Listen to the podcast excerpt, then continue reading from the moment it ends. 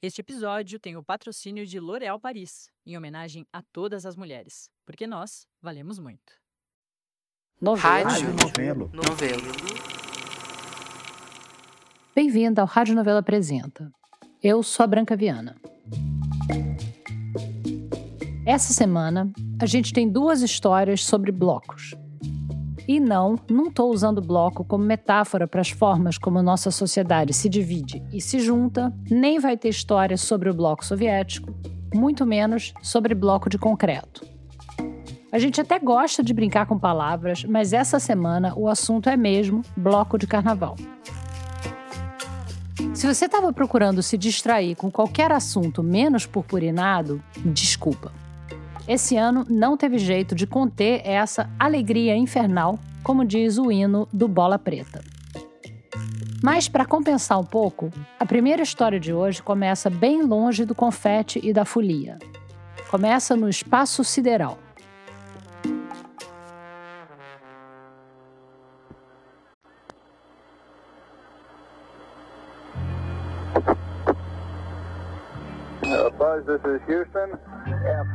Eu vou começar a história do jeito que ela chegou para mim, com Audrey. Meu nome é Audrey Anunciação, sou ator, diretor, escritor e roteirista. Começando do começo do Audrey.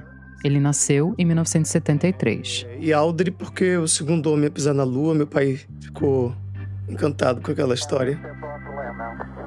No dia 21 de julho de 1969, o Neil Armstrong foi o primeiro ser humano a pisar na Lua.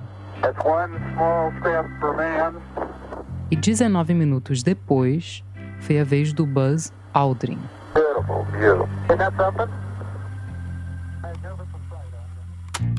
Não sei se você já ouviu falar nele.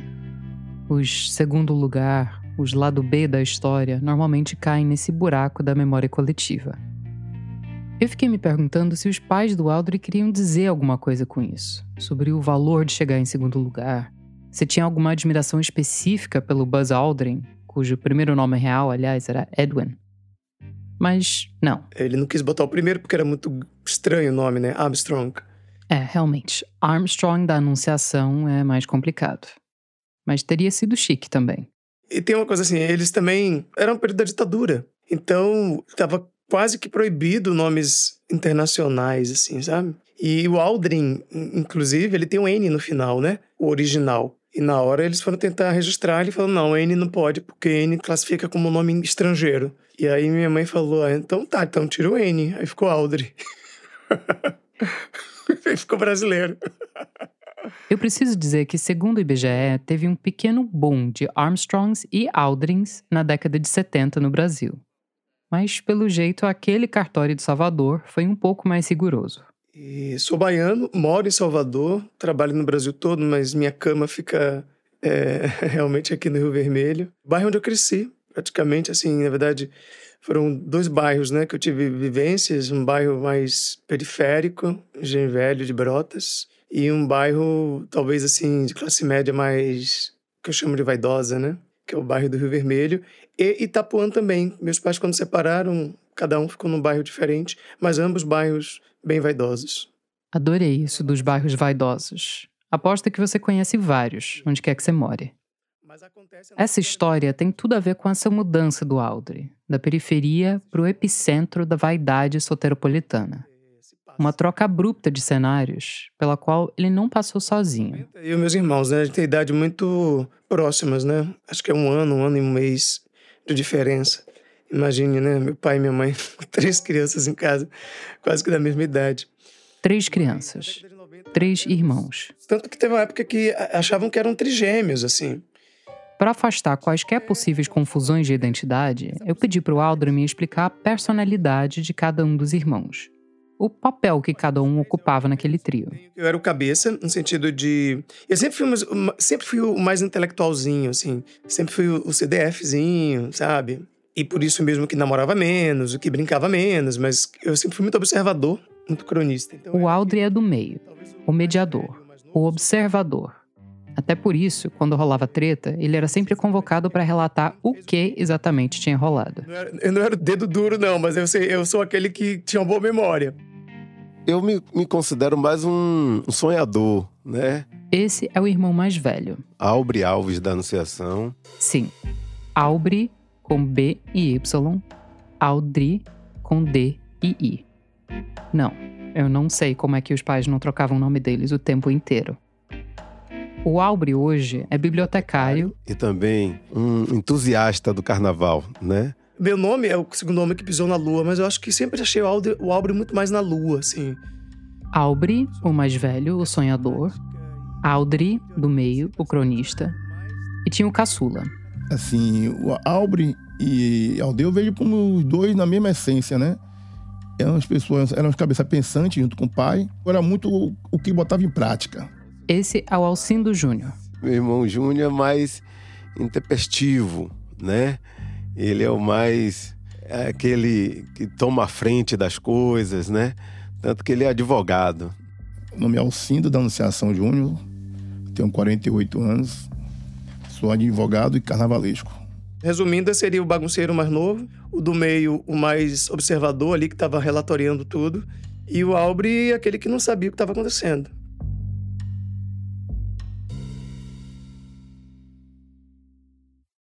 Na virada dos anos 80 para os 90, a situação financeira dos pais desse trio melhorou bem, e eles entraram numa escola nova, no bairro da Barra.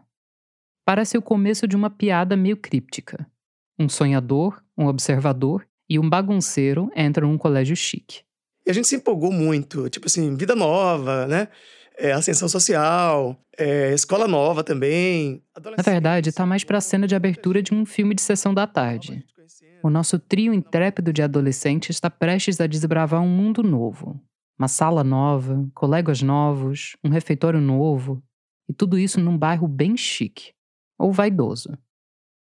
Mas muito além da sala de aula, tinha uma coisa no ar: o cheirinho de pré-carnaval. O próprio colégio era no bairro carnavalesco, de trio, diga-se de passagem, né, de bloco de trio, não de bloco afro. Espera aí só um segundo, que eu pedi pro Aldrin explicar isso direitinho os anos 80 o Carnaval de Salvador ele era, ele era dividido basicamente em blocos de trio.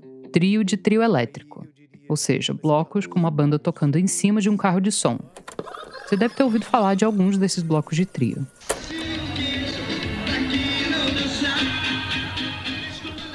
Tinha um bloco Beijo, que tinha a banda Beijo. Aí tinha um bloco Eva, que tinha a banda Eva. Tinha esses blocos de trio. Eu diria, já que comecei a falar dos bairros de classe média vaidosa são os, os carnavais do, da galera classe média vaidosa dos bairros mais vaidosos. E tem os blocos afro, que eram as turmas mais da periferia.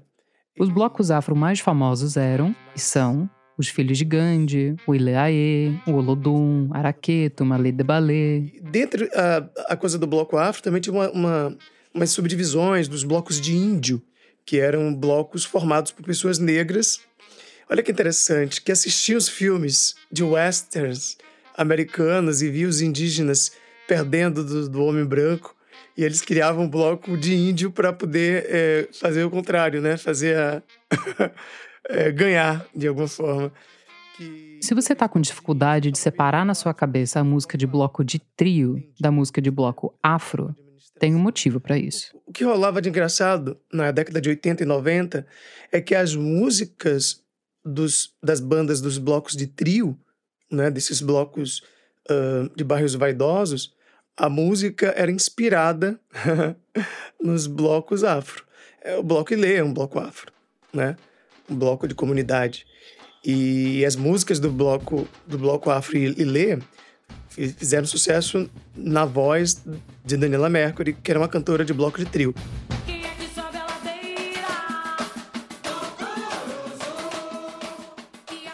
O Show Music nada mais é do que esse encontro, né? Um bebendo do outro e um divulgando o outro. Esses blocos são meio como uma mistura de bloco de rua com um desfile de escola de samba. Tem um circuito determinado e vai um bloco desfilando atrás do outro no mesmo circuito que acaba passando por um corredor de camarotes. Mas ao contrário do sambódromo, não tem jurados, não tem avaliação e não tem rebaixamento. É só para se divertir mesmo. Mas tem um detalhe: não é só aparecer lá na hora para cair dentro. Nisso também é parecido com a escola de samba. Tem que se cadastrar com antecedência, comprar o abadá do bloco, e aí tá liberado curtir a folia. Então era assim que funcionava. Basicamente, é, sei lá, em um minuto, carnaval dos anos 80. dos 80 e 90, é. Pronto, carnaval de um minuto encerrado. Na verdade, deu um pouquinho mais de um minuto, mas dá um desconto aí. Vamos voltar para o Colégio Vaidoso no bairro Vaidoso, que acontece de ser o bairro onde os blocos de trio passam. E o nosso trio de irmãos tá afim de entrar num bloco desses.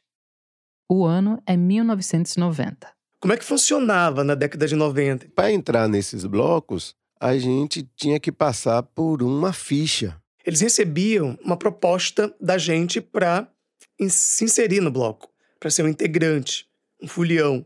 Você preenchia uma ficha com todos os seus dados: nome, sexo, data de nascimento, foto 3x4, escambau. E tinha o endereço de casa também. Ah, é o endereço que corta, viu, gente? Endereços de periferia eles não topam. O trio aspirante a trio ficou sabendo no boca a boca que nesse processo era ruim ter um endereço de periferia. Um endereço tipo do bairro onde eles moravam antes, Engenho Velho de Brotas. Mas tudo bem, né? Eles não moravam mais lá. Então a gente falava, não, então pra gente tranquilo, porque a gente botou o endereço de mãe no Rio Vermelho e o endereço de pai, que é Itapuã, onde a gente mora. Bom, eles preencheram as fichas e mandaram lá. E no primeiro bloco, não rolou. E de cara, assim, não foi aprovado, assim, muito rápido. Bola pra frente. A gente pensou, ah, deve estar tá cheio. Vamos tentar outro. Só que. E novamente foi reprovado, assim. E a gente tentou mais um outro e também foi reprovado, enfim, depois a gente foi percebendo. Naquele carnaval, o trio de irmãos ficou sem trio. Mas eles nem estranharam tanto. Então a gente entendia que os blocos estavam cheios e que a gente não deu sorte, que a gente não conseguiu a tempo. Mas os, os nossos colegas, é que é que tava coisa estranha. A maior parte deles conseguia, assim. Será que é porque eles já saem há muito tempo? E eles privilegiam os foliões mais fiéis, né? Quem sabe ano que vem. Aí, como costuma acontecer, o ano que vem chegou. 1991. Mesmo esquema. Ficha, nome, data de nascimento, endereço, foto 3x4. Reprovado. Reprovado. Reprovado. Eu sabia o que estava rolando. Tem uma coisa que eu não expliquei direito antes. Quando os pais do Aubrey, do Audrey e do Júnior conseguiram trocar de endereço e botar os filhos no colégio chique, era como se eles estivessem passando por um portal. De uma Salvador para outra. A gente vai para um bairro de pessoas vaidosas, como eu falei, né? Com menos negritude do que no bairro que a gente morava antes. Então era um bairro mais branco. Então, talvez nessa passagem ali do início dos anos 90, a gente começa a perceber a diferença de de classe e de raça. Se antes eles eram três meninos, agora eles começam. Começa a se perceber enquanto negros. Três rapazes negros. No bairro mesmo, isso já tinha começado a ficar claro. Mas no colégio era difícil de ignorar. Na sala do Aldre, por exemplo. Eu, basicamente só tínhamos eu e um outro colega, Marcos Paulo, negros. Os três irmãos falaram a mesma coisa: que a experiência deles no colégio era boa. O diretor era negro, os colegas brancos eram bem legais. Mas o carnaval chegou como um raio-x para revelar o que estava logo ali, debaixo da superfície. Estou sendo excluído dessa história. É tudo maravilhoso. A gente estuda na mesma sala, mas na hora de sair no bloco, sua ficha não vai passar. A gente não conversava entre si, mas todo mundo estava percebendo ali que a coisa estava apertando, então. Eles ouviam Bloco tal é bloco de gente bonita. E quando você não passa? E quando você percebe que esse critério de beleza é um critério de outra coisa? Tem um, uma, uma frase até que o vovô dele fala, né? Se você não, não diz que é preto, um dia o sistema vai dizer que você é preto. Mas eu sentia que a gente nunca ia sair no bloco beijo. A gente nunca ia conseguir sair no bloco Eva, nunca ia conseguir sair nesses blocos. Você está no bairro do Vermelho, você está estudando no colégio de classe média alta, você tem um poder econômico de classe média, mas você é melanina acentuada, você é preto. E, e a coisa vai mostrar, e o sistema vai mostrar você que você é preto. Essa questão da, da racialização na criança negra é muito grave, porque lida com autoestima, sabe? Então, assim, como é que eu vou conversar com os meus amigos, assim, sabe? Do tipo, ser o que eu sou me impede de estar com vocês no bloco. Você entende? Assim, não era algo do tipo, não tô com uma roupa legal, vou trocar roupa, não tô com um endereço bacana, então tá, vou mudar para um endereço. Não, assim, seria. Os irmãos não conseguiam tocar muito nessa ferida, nem entre eles. Muito menos com os amigos brancos. Talvez era melhor a gente não pensar sobre. Mas eles contaram para uma pessoa. E aí a gente dividiu isso com o pai. O meu nome, você já sabe, né? Alcino da Anunciação, né? Meu pai já era um cara meio politizado. Meio politizado é meio pouco.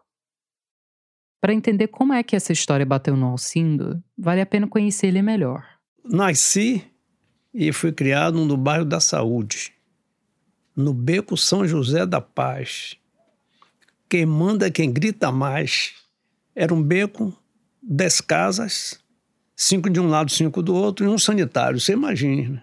Fui logo batalhar muito cedo. Fui O Alcindo foi camelô na Baixo de Sapateiro. Eu vendia essas bugigangazinhas, né? Vendeu enciclopédia britânica. Uma enciclopédia de, de marca, né? Ele fez concurso, trabalhou numa petroquímica, foi estudando, se formou em direito e acabou virando perito criminal da Polícia Civil. Só que quando ele chegou na Polícia Civil, as condições de trabalho não estavam exatamente ideais. Sérgio convir que às vezes o poder público não, não dá o, o que precisa para você desenvolver atividade. Então, por exemplo, eu saía num Fusquinha com os pneus careca, você imagine. E eu ia fazer a perícia no local de crime. Se esse pneu fura no caminho, eu me bato com o bandido, não posso nem correr. Ele acabava entrando, criando movimentos mesmo para melhores condições de trabalho para essa classe, não só a classe dele dos, peritos, como também dos policiais civis. O Alcindo bateu de frente com o andar de cima e fundou uma associação dos peritos criminalistas. ASBAC, Associação Baiana de Criminalistas.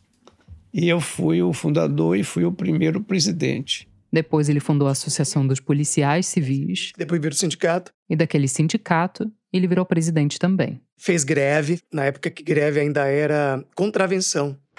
Sem outra alternativa, os policiais civis se rebelaram deflagrando a greve. Chegou ao ponto de me prender, né? Utilizam um forte aparato da polícia militar para atacar os policiais civis e prender o líder Alcindo Anunciação. Aí eu vejo, tem assim uns 200 policiais. De um lado uns 100, 100 do outro. A gente viu ele sendo preso, minha mãe desmaiou, enfim. Vai, vai, vai. E a gente almoçando, a gente viu. Eu, minha mãe e os meninos. É, eles, eles me arrastando, né? Tinha tiros, né? Tiro, foi de um lado, a gente não sabia se estava pegando é. em você eles já tiraram... ou se era pro alto. O Alcindo não se machucou, foi solto no dia seguinte e eles encerraram a greve logo depois. Mas a vingança veio a galope. E ali eles abriram um, um processo para me exonerar. E eu aproveitei tudo isso e do limão fiz a limonada, porque aí. Era 1986. Iam rolar as primeiras eleições abertas depois da ditadura. Tinha uma penca de candidatos na praça. Mas a prisão espetaculosa do Alcindo deu destaque suficiente para o PMDB apostar nele. Mesmo que ele não ganhasse, ele ia trazer atenção para a legenda na Bahia. Aí eu me elegi deputado estadual. Me exoneraram, me promoveram.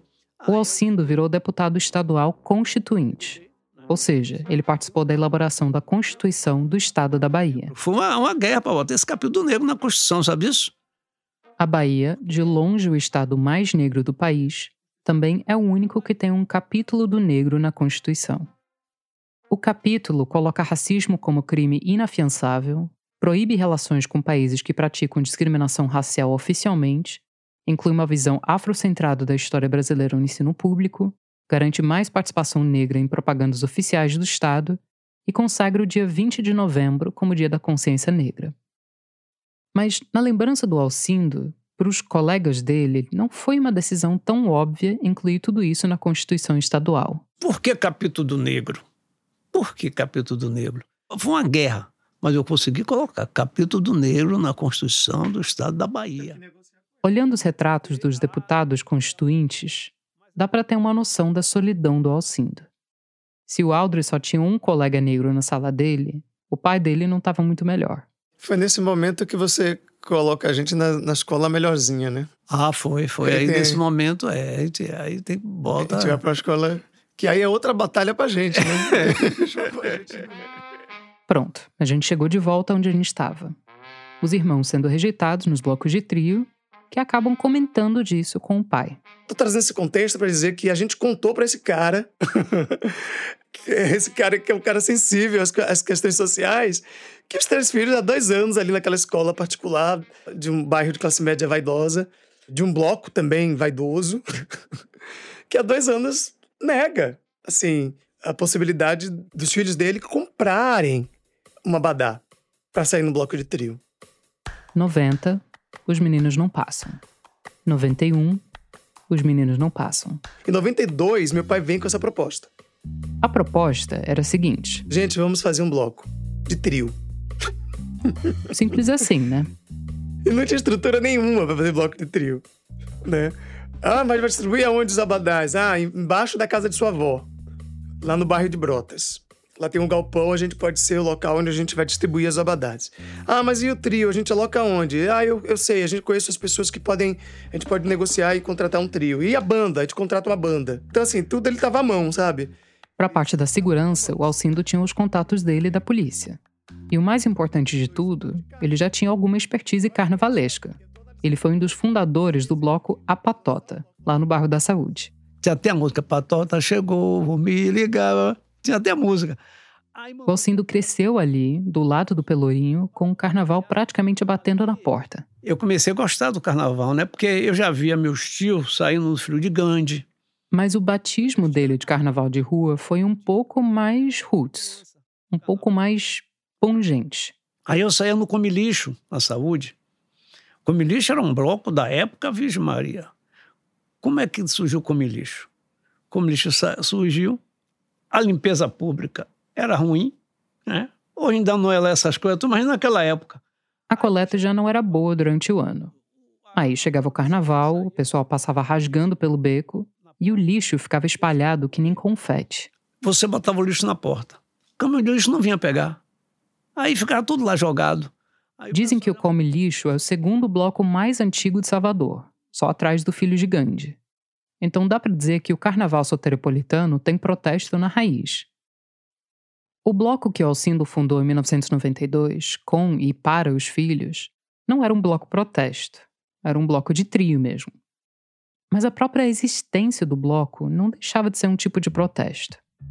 Porque esse é um bloco de trio de periferia. A comunidade da periferia ela trabalhava nos blocos de trio. Ela, ela eh, não curtia. Tinha uma barreira de acesso ali. Porque o bloco de trio tinha muito mais infraestrutura. Mais infraestrutura, mais custo, abadá mais caro. A equação era essa. E o resultado era periferia de fora da corda. Segurando a corda, no caso, ou vendendo água do lado de fora. O trio elétrico é um equipamento caro. Então, os blocos periféricos não tinham condições de ter esse equipamento. É caro, mas o Alcindo tem muitas conexões. E ele tinha uma relação com um trio chamado Realce um trio chamado Realce. Um trio elétrico mesmo, um caminhão de som, que até animava festas, participava de comícios e tal, Nordeste afora. O trio era conhecido, mas ele não tinha um bloco para chamar de seu. Até então. Vamos criar o Bloco Realce. O Bloco Realce. O Alcindo combinou de alugar o trio para os três dias do carnaval. E começou a mobilização. Era panfleto. Eu lembro que ele imprimia, ele já tinha esse esquema de panfleto mesmo que ele imprimia para fazer as greves. Né? Esse bloco não ia ter ficha, muito menos processo seletivo. E você ia na sede, que a sede ficou embaixo da casa de minha avó e pagava uma taxa. O valor era infinitamente menor, porque ele não estava fazendo para ganhar dinheiro, né? Valor bem simbólico. Eu não consegui achar os valores dos abadás no carnaval de 1992. Mas em 96, o abadá mais caro do circuito era do chiclete com banana, 550 reais, já naquela época. E o do real citava 80 reais. O que a gente fazia, não, a gente não ganhava dinheiro, a gente ganhava dor de cabeça. Os meninos tinham começado querendo pular carnaval, né? Mas para fazer isso acontecer, o Alcindo botou eles para trabalhar. O Aldri pegou uma função mais executiva. Eu fiquei numa área meio administrativa, do tipo de meio RP, assim, porque eu não sabia me relacionar com as pessoas. O Albre ajudava a costurar parcerias e controlava quem que podia subir no trio elétrico. E o Júnior, do alto de seus 18 anos, cuidou de contratar os cordeiros, no caso os carregadores de cordas, que eram centenas, e fazer todo o esquema de segurança. Dois meses antes de carnaval, a sede ia ficar funcionando. A gente botava um manequim lá, pronto para quando chegasse a fantasia. E os fulhões, como o fulhão do Real, ele é, ele é fulhão mesmo. É fulhão e amigo, era fulhão e amigo. Ele sempre passava na sede. Aí passava de moto, passava no ônibus, aí o motorista parava na porta. Júnior, já tem a fantasia, eu quero saber como é que vai ser. Não, não chegou ainda. Dava para perceber que tinha uma demanda reprimida forte. Tinha folhões que pagavam abadá em prestações a perder de vista. Eu me lembro que teve um rapaz que também não tinha um dinheiro para pagar taxa.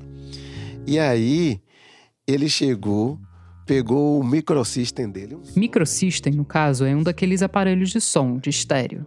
Um equipamento fundamental para ouvir música naquele deserto tecnológico dos anos 90. Pego o meu aparelho, mas não vou deixar de sair no realce. Aparentemente isso não era tão incomum, porque o Alcindo lembrou de outro caso. O cara levou uma televisão, deixou para pegar o abadá para ir pagar depois. Nesse caso, a penhora não foi tão tranquila. Aí eu me lembro que o cara levou a televisão. Levou a fantasia. Hoje de manhã chega a mulher do cara lá. Parece que faltou combinar com os russos. A mulher não estava sabendo de nada. E ela queria ter vida dela de volta. Devolvi, coitada. o Aldri ia vendo tudo isso e ficando um pouco assustado. Eu não era pessimista, mas eu ficava muito curioso. Eu falei, gente, eu não tinha noção de quantos carnês estavam na rua. Tinha muito carnê de abadá sendo vendido. E o carnaval chegando. Assim, meu Deus, o que é que vai acontecer? E aí, como costuma acontecer, o carnaval chegou. A ordem do desfile é a ordem de fundação do bloco.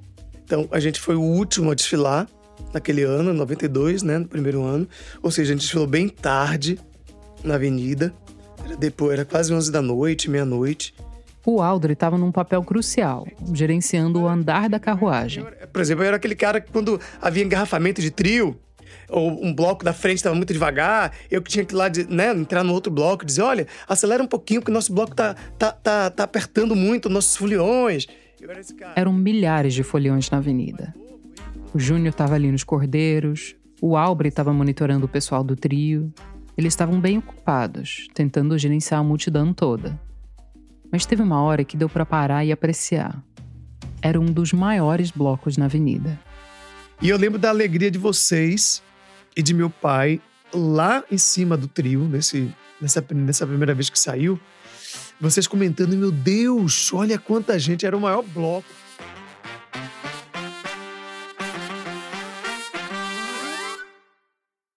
Tem uma imagem bem clássica do carnaval baiano.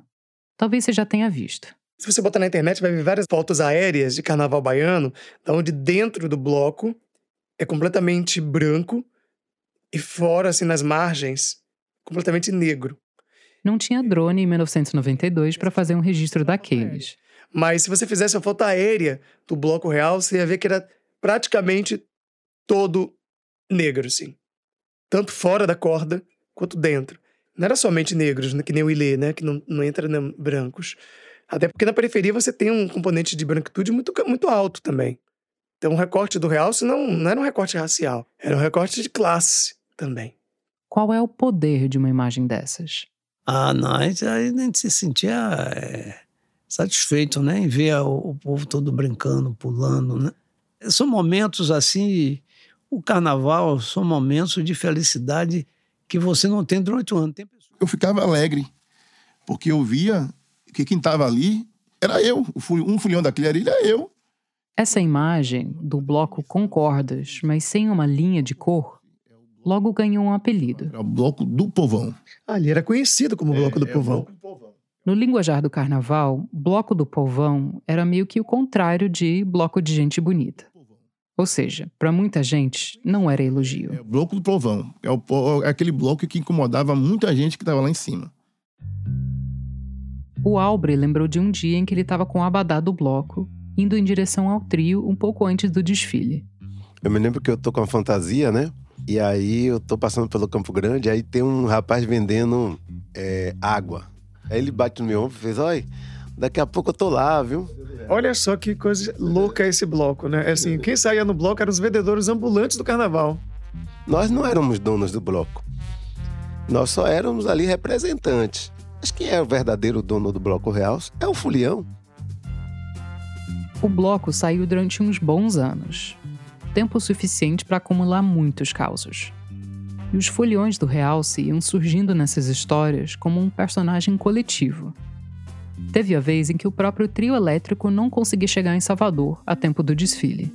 E os fulhões tudo ali, na, o Bloco Real, ali na avenida, né? Passar aí.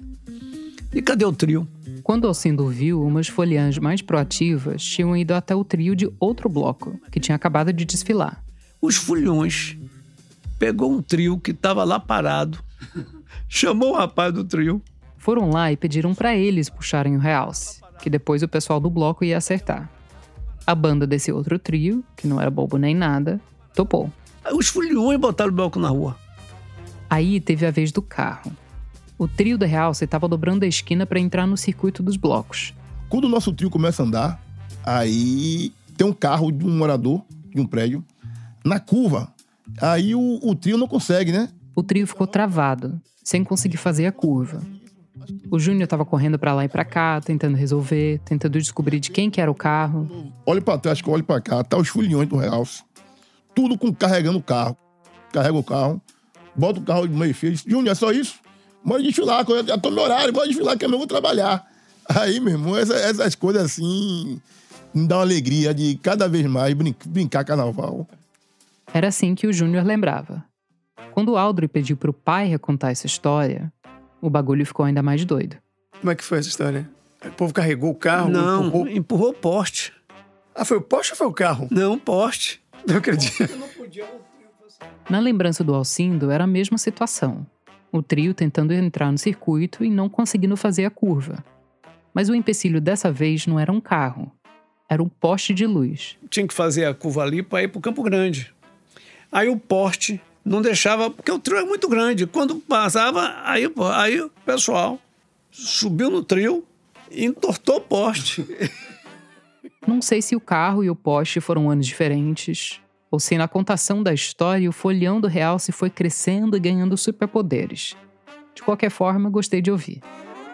Empurrou o poste mesmo para o trio, porque o trio é muito grande para fazer o, o Gente, mas a destruição do a patrimônio né? público. né? Aí o poste ficou torto. Realmente o filial do, do Real você não tinha limite. Eles que nem ela saía. mas O que dependesse deles, meu amigo, acontecia. Se o bloco não tivesse corda, eles seguravam a corda. Se não tivesse o trio, eles iam puxar, eles iam arrumar um outro trio.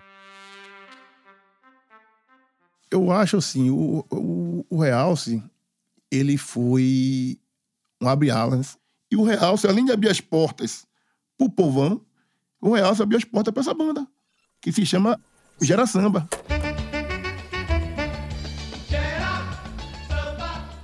O primeiro bloco de trio que Gera Samba tocou foi com a gente. Naquele ano, o Alcindo tinha resolvido fazer diferente. E não era comum ter banda de pagode, era banda de axé music. Eu conhecia, né, o, o Beto Jamaica, né, aquele pessoal todo, né? O Beto Jamaica tinha fundado essa banda, Gera Samba, junto com um amigo dele, o compadre Washington.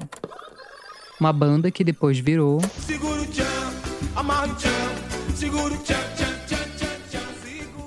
Outro dia, o Aldri estava conversando com um amigo sobre os dias áureos do bloco e o amigo soltou essa. Ele, ah, aquele bloco de vocês? Que loucura, vocês lançaram a Carla Pérez. Eu falei, como assim? No desfile do bloco era difícil prestar atenção em tudo ao mesmo tempo. Mas parece que no circuito Campo Grande, onde o bloco real se desfilava, numa determinada altura tinha uma menina dançando em cima de uma laje. Os blocos iam passando e ela ia dançando. Mas o trio do Realce parou ali. A Carla Pérez, ela dançava em cima de uma laje na avenida. E o bloco de vocês parava na frente e ficava meio que conversando com ela. E aí, menina, dança aí. E já- era a banda já era samba, que era o Beto Jamaica, enfim, que, que depois virou El Chan. E, e ele lembra da banda convidando ela pra sair da laje. Então vem dançar em cima do trio. Naquele dia nasceu a loira do Chan. E assim a história se fez. Se eu conseguir confirmar essa história com o pessoal da Carla Pérez? Não, porque ninguém me respondeu.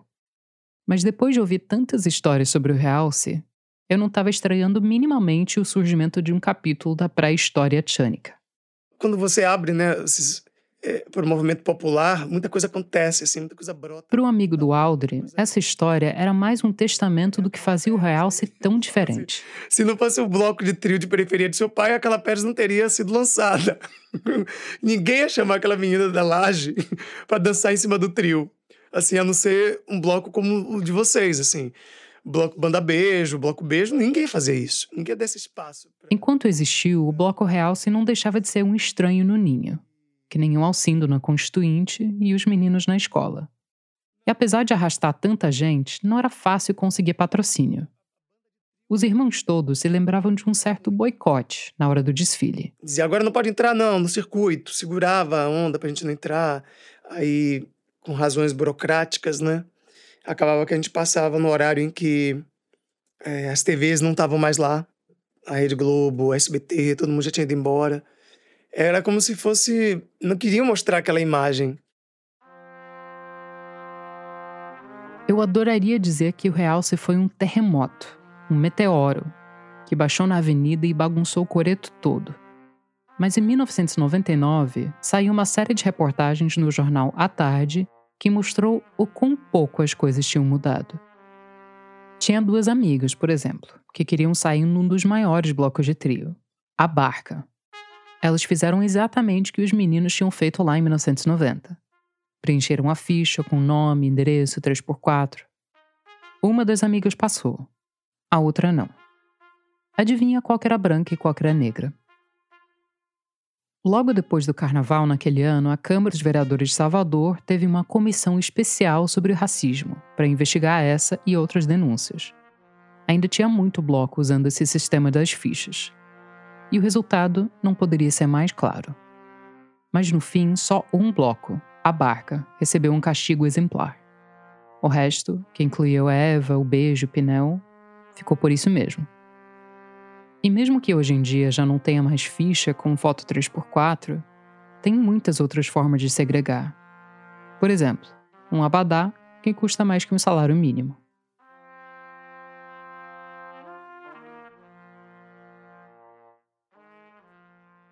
Alguns anos depois do realce, a família Anunciação botou outro bloco na rua. Papai criou o bloco Realce e depois a gente consegue criar o bloco Tô Ligado no circuito nobre da avenida. No meio deles. no, no circuito nobre, que é o circuito Barrondino, o circuito onde tá os grandes, as grandes atrações, o carnaval business, né? Quem criou o nome Tô Ligado é Aldri. Aldri que cria porque é pra assim. O nome Tô Ligado é assim. A gente que é da periferia, aí dizia: olha, nós estamos ligados, o carnaval também é nosso. Então, Aldri cria essa, esse nome, Tô Ligado, vamos estar ligados também. Tipo, uma, uma forma até de protesto, né? Durante uns anos, eles tocaram os dois blocos juntos. Vários blocos tinham esse esquema, um bloco A e um bloco B, ou bloco alternativo. O Real se saía de domingo a terça e o Tô Ligado de quinta a sábado. Mas depois de uns anos, esse ritmo ficou meio insustentável. Ninguém sabia dizer em que ano que foi. Mas depois de um tempo, o Real se ficou pelo meio do caminho. E o Tô Ligado ficou para carregar a bandeira para frente. Esse ano vai, vai sair, vai sair o, o, o Tô Ligado, vai sair, né? Vai, vai sair o Tô Ligado, né? Tá, já está definido, né? E é mesmo? Nem é, sabendo. É? Vocês vão sair? É, estamos articulando aí para botar na rua. Estamos articulando. O senhor sempre está articulando, mas às vezes nem sai. Mas...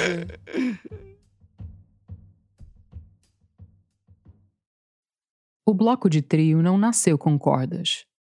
Na década de 50, quando Dodô e Osmar inventaram o gênero, não tinha corda, não tinha camarote, não tinha abadá. Era tudo pipoca. Um pessoal aglomerado em torno de um bom som. O trio, na verdade, foi uma revolução popular naquilo que tinha sido um carnaval de desfiles elegantes da elite. E hoje em dia, parece que o pêndulo da história está voltando para esse lado. Ainda tem os blocos de corda, mas tem cada vez mais 100. É difícil medir o impacto de um único bloco em tudo isso. Acho que é mais fácil entender o impacto que ele teve nos Irmãos Anunciação. E isso deschavou realmente a cabeça dos filhos, porque a gente esqueceu completamente dessa história de que a gente havia sido rejeitado pelo bloco. Aumentou muito a nossa autoestima. A gente ficou assim, a gente tinha um bloco.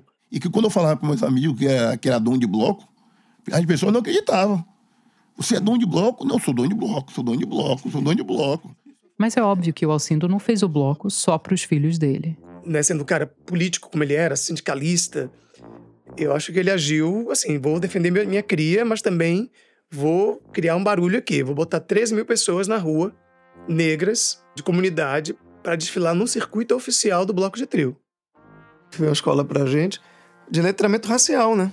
Também. Essa coisa de você poder estar tá em todos os lugares, né? Você está numa escola de elite, mas ao mesmo tempo você está num bloco com 3 mil pessoas da periferia. Era um bloco que arrastava né? muita gente. muita gente. Hoje em dia, o Aldri vê a marca do bloco na escrita dele. Tanto que as coisas que eu faço, eu sou, acabei me tornando escritor, né? Eh, artista escritor de ficção, as minhas histórias falam de exclusão. Eu fiz um livro chamado Namíbia Não, que foi adaptado para o cinema, virou medida provisória, que fala de uma lei né, que exige que todos os negros e negras se retornem para a África em pleno século XXI. Quer dizer, é um pouco essa história que a gente vive, que a gente viveu ali no Carnaval, né? Essa convocação de sair daí, saia daí da avenida. Essa avenida não lhe pertence, né? Esse bloco não lhe pertence.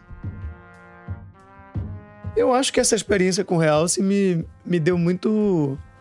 É, assim, acionou vários gatilhos na minha cabeça para entender essa coisa de ser preto numa sociedade que se quer branca. Como é possível né, você continuar com, com otimismo de vida, ainda que as pessoas te excluam, assim. E para onde você pode ir, existe uma realidade outra, que é a do Realce, por exemplo, 3 mil pessoas que te querem ali. Não é fácil materializar essa realidade. Isso fez parte do aprendizado também. É, dá um trabalhão isso, né? na época, eu queria, faz... na época eu queria só curtir, mas, mas... comandar 3 mil pessoas. É, a gente faz por amor, né? Depois... mas curtia também. Curtia. É isso aí. Essa história foi produzida pela Flora Thomson DeVoe, diretora de pesquisa da novela. A gente agradece o Eduardo Reck de Sá pela sugestão da história. Além de Namíbia Não, Audrey Anunciação acabou de lançar outro livro chamado Pretamorfoses biografia não autorizada de um ex-branco. Já já a gente volta. Tem um provérbio nigeriano que diz que, enquanto você estiver em grupo, o leão vai dormir com fome. Desde pequena, em Lagos, Esther Obiadiele viveu em grupo. Um grupo de mulheres. Mãe, irmã, tia, avó. E a vida foi trazendo ainda mais companhias femininas, como as três filhas. Com a necessidade de trabalhar depois de vir da Nigéria para o Brasil e com o fim do casamento dela, a ancestralidade mostrou o caminho. Um dia, não se lembra quantos anos que eu tinha, eu fiz uma trança na minha irmã. E a minha mãe ficou chocada, me chamou e falou: Você tem dom, vai usar isso para ser alguém no futuro. Eu virei e falei: Mãe, eu não vou ser cabeleireira, não. Ela só ri, mas onde que eu tô? Ela aprendeu a fazer trança sozinha quando ainda era criança, usando as raízes das plantas da sua casa. Depois, foi se aprimorando no cabelo da irmã e das filhas. Quando precisou, já sabia que direção seguir. Começou em um salão afro no centro de São Paulo e agora atende meninas, mulheres e idosas na casa dela. O segredo amor. Eu não quero ficar emocionada. Ela sente, porque é muito bom você colocar tudo amor dentro do que você faz. Todas minhas clientes é maravilhosa. Toda vez que eu atendo alguém, ela sempre fala amor que ela tem do meu trabalho. Cabeça é sagrada. Para mim é autoestima. Tem que se amar. Tem gente que fica mais para ah, isso não. Mas quando essa pessoa transar, se é levantar a autoestima, se ama. Tem muitas mulheres, eu tenho amigas brasileiras, são incríveis. Desde minha jornada, ela está comigo. Eu estou muito seguro aqui. Você encontra mais do trabalho da Esther no Instagram, no arroba salum, com N no final, estúdio, com S mudo, oficial, com dois Fs. Como é bom ouvir histórias assim, né? De mulheres reais que se fortalecem através de sua autonomia, autoestima e autocuidado. Isso é poderoso e transformador para elas e para todas nós. Porque a Esther vale muito, você vale muito, nós valemos muito. L'Oréal Paris.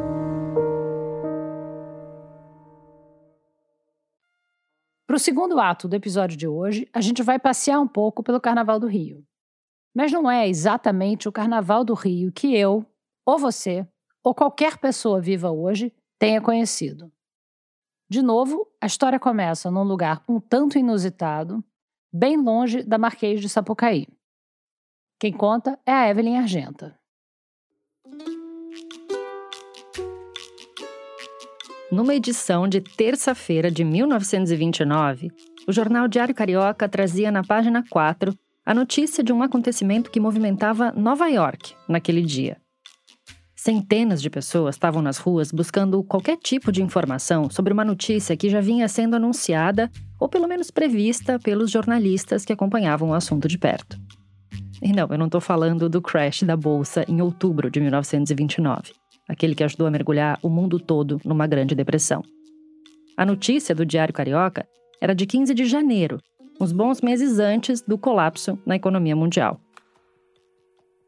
A nota dizia que naquela madrugada, um enorme grupo de pessoas tinha ido até a estação telegráfica da cidade para acompanhar com muito interesse as notícias que os correspondentes americanos estavam mandando direto do Rio de Janeiro. Todos estavam ansiosos para finalmente saber o resultado de uma reunião super importante que tinha acontecido no Rio. Uma reunião que ia dizer sim ou não para um empréstimo oferecido por banqueiros americanos para financiar um mega evento no Brasil. A ansiedade das pessoas era tanta que navios já tinham sido tomados por turistas esperando para zarpar rumo ao Rio de Janeiro. Bastava o sim. E ele veio, às quatro horas da manhã. Sim, os banqueiros americanos iriam emprestar uma boa quantia de dólares para bancar um magistral e triunfal bloco de carnaval. Se você achou essa notícia estapafúrdia, eu preciso te dizer que eu até omiti alguns detalhes para deixar ela um pouquinho mais verossímil. Tipo os 100 navios sendo tomados no porto, ou então informação de que a neve tinha transformado algumas pessoas em sorvete. Mas tem coisas verdadeiras aí, tá? A primeira delas é que sim, essa notinha tá publicada na página 4 da edição 157 do jornal Diário Carioca numa sessão dedicada a dar os informes de carnaval. A segunda coisa verdadeira é a existência do tal bloco de carnaval. Só que esse bloco não era grande o suficiente para precisar de um empréstimo de banqueiros americanos para sair. Nem tinha tamanho para arrebatar pessoas suficientes para encher uma centena de navios. Na verdade, ele não conseguiria encher nenhum bote salva-vidas de um navio é que o tal bloco era composto por uma única pessoa. Era o bloco do eu sozinho. Você já deve ter ouvido essa expressão em algum lugar. Normalmente, quando a gente quer falar de alguém que não se mistura muito ou então que prefere fazer as coisas sozinho. Talvez também você conheça Bloco do Eu Sozinho como sendo o segundo álbum do Los Hermanos, né? Inclusive é basicamente só isso que aparece nas buscas no Google. Mas o bloco do Eu Sozinho de fato existiu e saiu com uma única pessoa pelas ruas do Rio de Janeiro por 59 carnavais. Quer dizer, muito antes do Marcelo Camelo e companhia levantarem a bandeira dessa sensação de não se encaixar muito bem no mundo, teve um cara que levantou um estandarte de isopor segurado por um cabo de vassoura, fazendo a mesma coisa.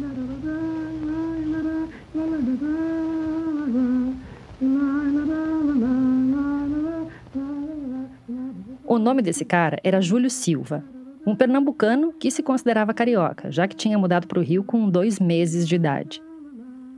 E esse que se ouviu é um dos raríssimos registros da voz do Júlio. Uma voz já fraquinha de um homem de 84 anos. Eu encontrei ela num curta de 1978 chamado Eu Sozinho, dirigido pelo Breno Cooperman, o Antônio César Costa e o Tonico Amâncio, narrado pelo Tonico Pereira. Eu achei esse curta na página da Cena Tropical. Lá no site da Rádio Novelo tem o um link para você assistir. Foi em Vila Isabel que começou sua vida de fulião. De lá saía em automóvel alugado para os cursos da avenida, para os concursos de humorismo ou para os desfiles das grandes sociedades. Suas primeiras apresentações foram em blocos carnavalescos, até que em 1919... Até que em 1919, aquele famoso carnaval depois da Primeira Guerra e da gripe espanhola, o Júlio cansou de esperar pelos outros. Ele resolveu abandonar os amigos que saíam com ele em dois blocos, o Tatu Subiu no Pau e o Baratinha, para fundar o próprio bloco. Um bloco onde ele seria o presidente, o diretor, o compositor, o puxador, o músico, enfim, um bloco de um homem só. Eu ando só, por companhia tenho, minhas bugigangas que me são leais. Sozinho vivo bem, até convenho, feliz me corre a vida de rapaz.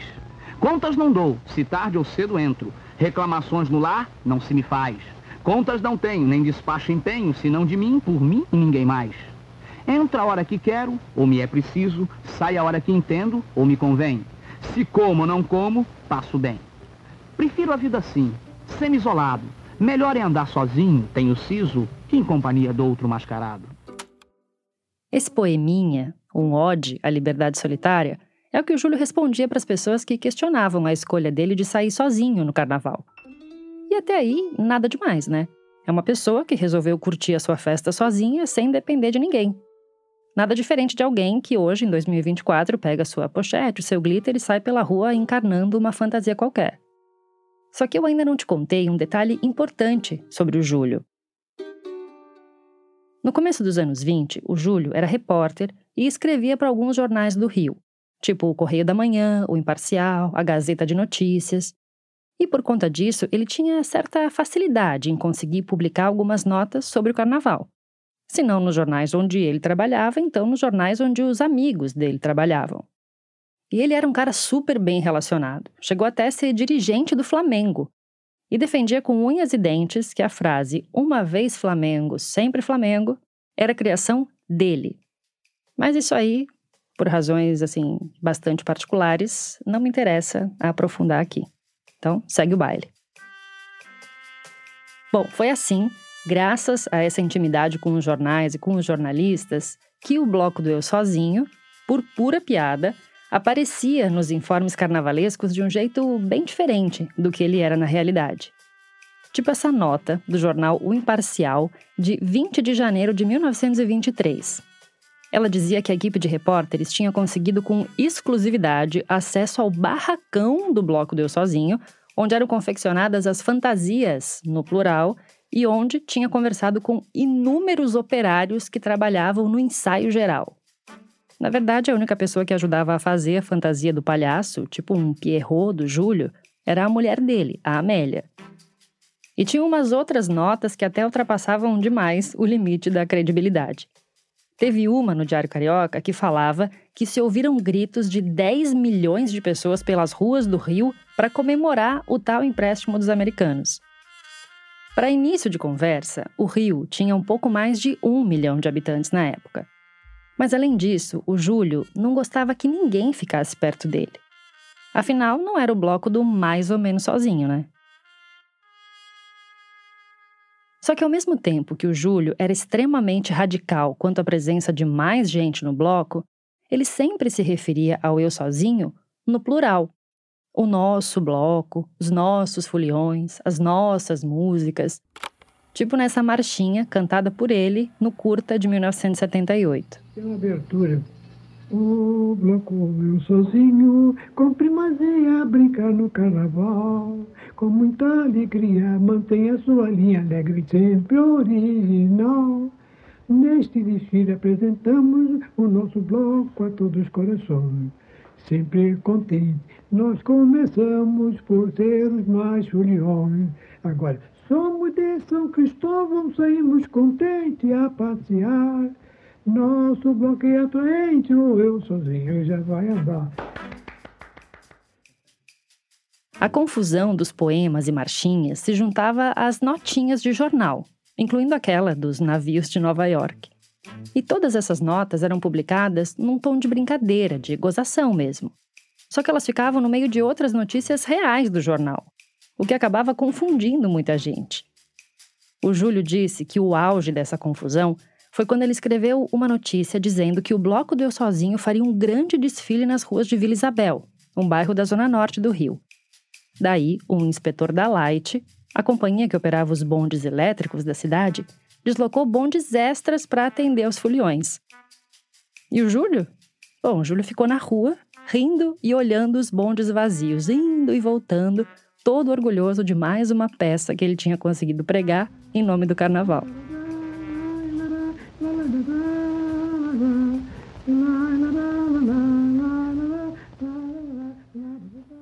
Foram muitas notinhas reais peronomútil nos jornais da época.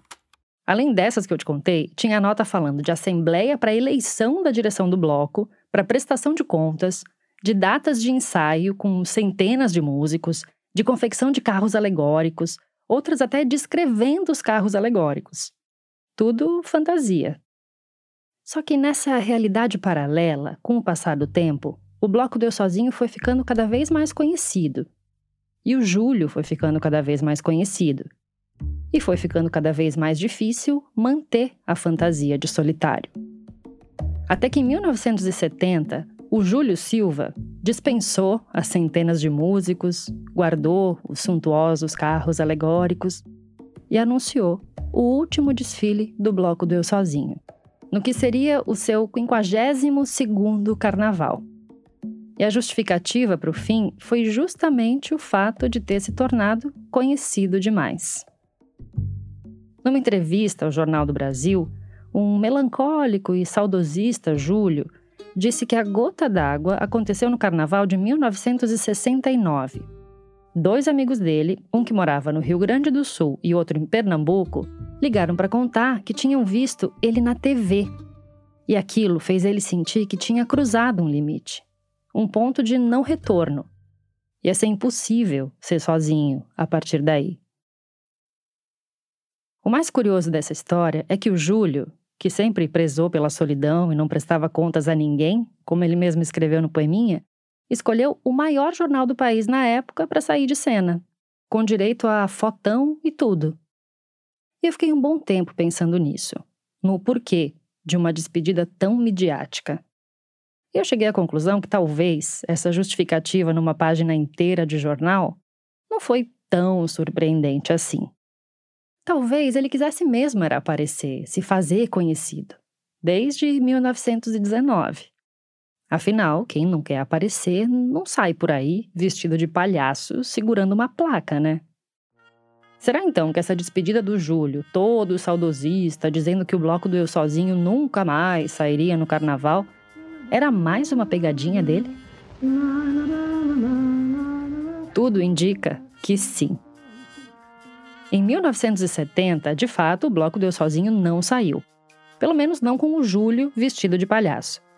Mas o bloco Deu Sozinho voltou a sair em 1971.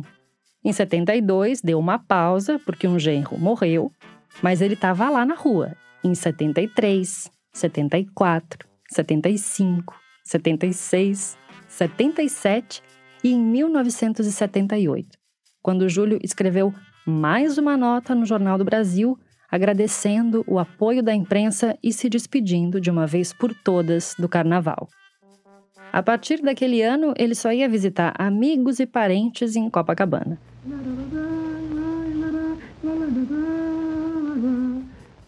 Até o ano seguinte, quando ele voltou a desfilar pelas ruas do centro do Rio do mesmo jeito.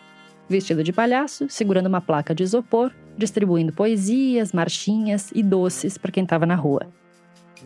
E quem estava na rua naquele fevereiro de 1979 testemunhou o último desfile do bloco do Eu Sozinho.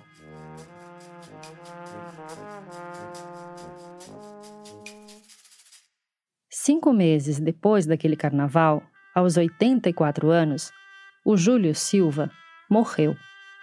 E dessa vez, ele não teve como avisar ninguém, nem colocar uma nota no jornal se despedindo.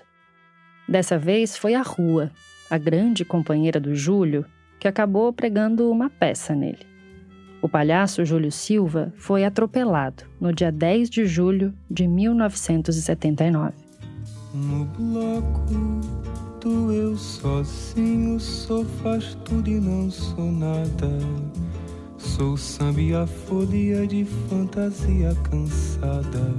Sou novo e o antigo, sou surdo e o intrudo, visto farrapo e viludo. Faço um breque e depois sigo.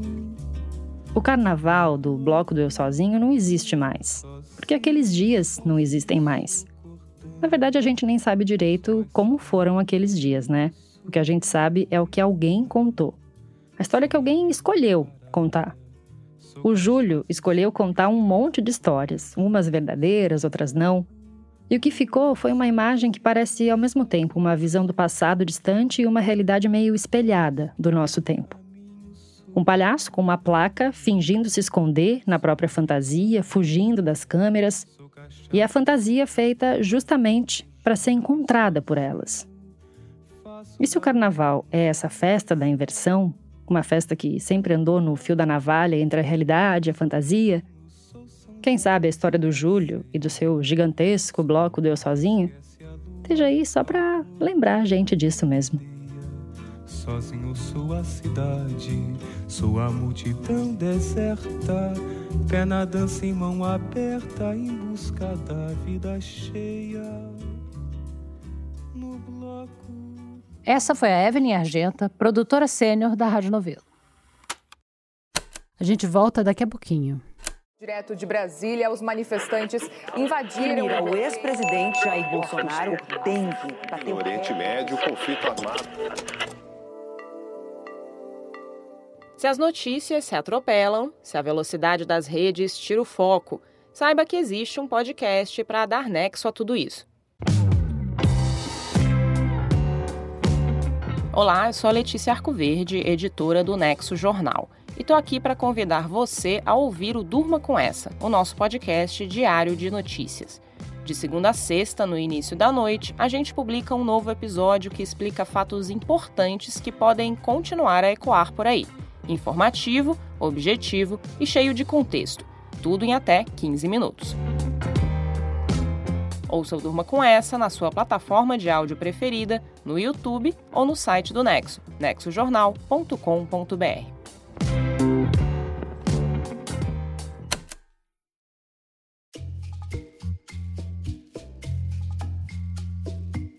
Obrigada por ter ficado com a gente até o final de mais um episódio do Rádio Novela Apresenta. No post desse episódio no nosso site tem algumas fotos da família Anunciação e dos primeiros anos do Bloco Realce. Também dá para ver o curta do Júlio Silva, além das lorotas que ele conseguiu emplacar nos jornais cariocas sobre o bloco do Eu Sozinho. Você pode aproveitar que está no site para assinar a nossa newsletter, que desfila pelos inboxes dos ouvintes fiéis toda quinta-feira. E se você quiser mandar alguma sugestão de história para gente, lá no site tem uma seção chamada Envie uma pauta, onde tem bem explicadinho que tipo de formato funciona melhor no programa. Você já sabe, mas não custa lembrar, que os episódios do Rádio Novela Apresenta estão disponíveis nos principais aplicativos de áudio. Você pode seguir a gente no Spotify, no Apple Podcasts e no Amazon Music. Na Deezer é só favoritar. E também dá para se inscrever no Google Podcasts, no Castbox e no canal da Rádio Novelo no YouTube. Segue a gente também no Twitter e no Instagram, no arroba Rádio Novelo, e marca a gente sempre que for recomendar ou comentar algum episódio. O Rádio Novelo Apresenta é um original da Rádio Novelo. A gente tem o apoio da Open Society Foundations. Tem episódio novo toda quinta-feira. A direção criativa é da Paula Scarpim e da Flora Thomson Devô, e a produção executiva é do Guilherme Alpendre. A gerência executiva é da Marcela Casaca e a gerência de produto é da Juliana Jäger. Nossos produtores sênior são o Vitor Hugo Brandalize, a Evelyn Argenta, a Bia Guimarães e a Sara Zoubel. As produtoras da nossa equipe são a Bárbara Rubira, a Natália Silva e a Júlia Matos. A checagem desse episódio foi feita pela Denise Ribeiro e pelo Plínio Lopes. A mixagem é do Pipoca Sound. O desenvolvimento de produto e audiência é feito pela Bia Ribeiro. O design das nossas peças é do Gustavo Nascimento. E a nossa analista administrativa e financeira é a Tainá Nogueira. Obrigada e até a semana que vem.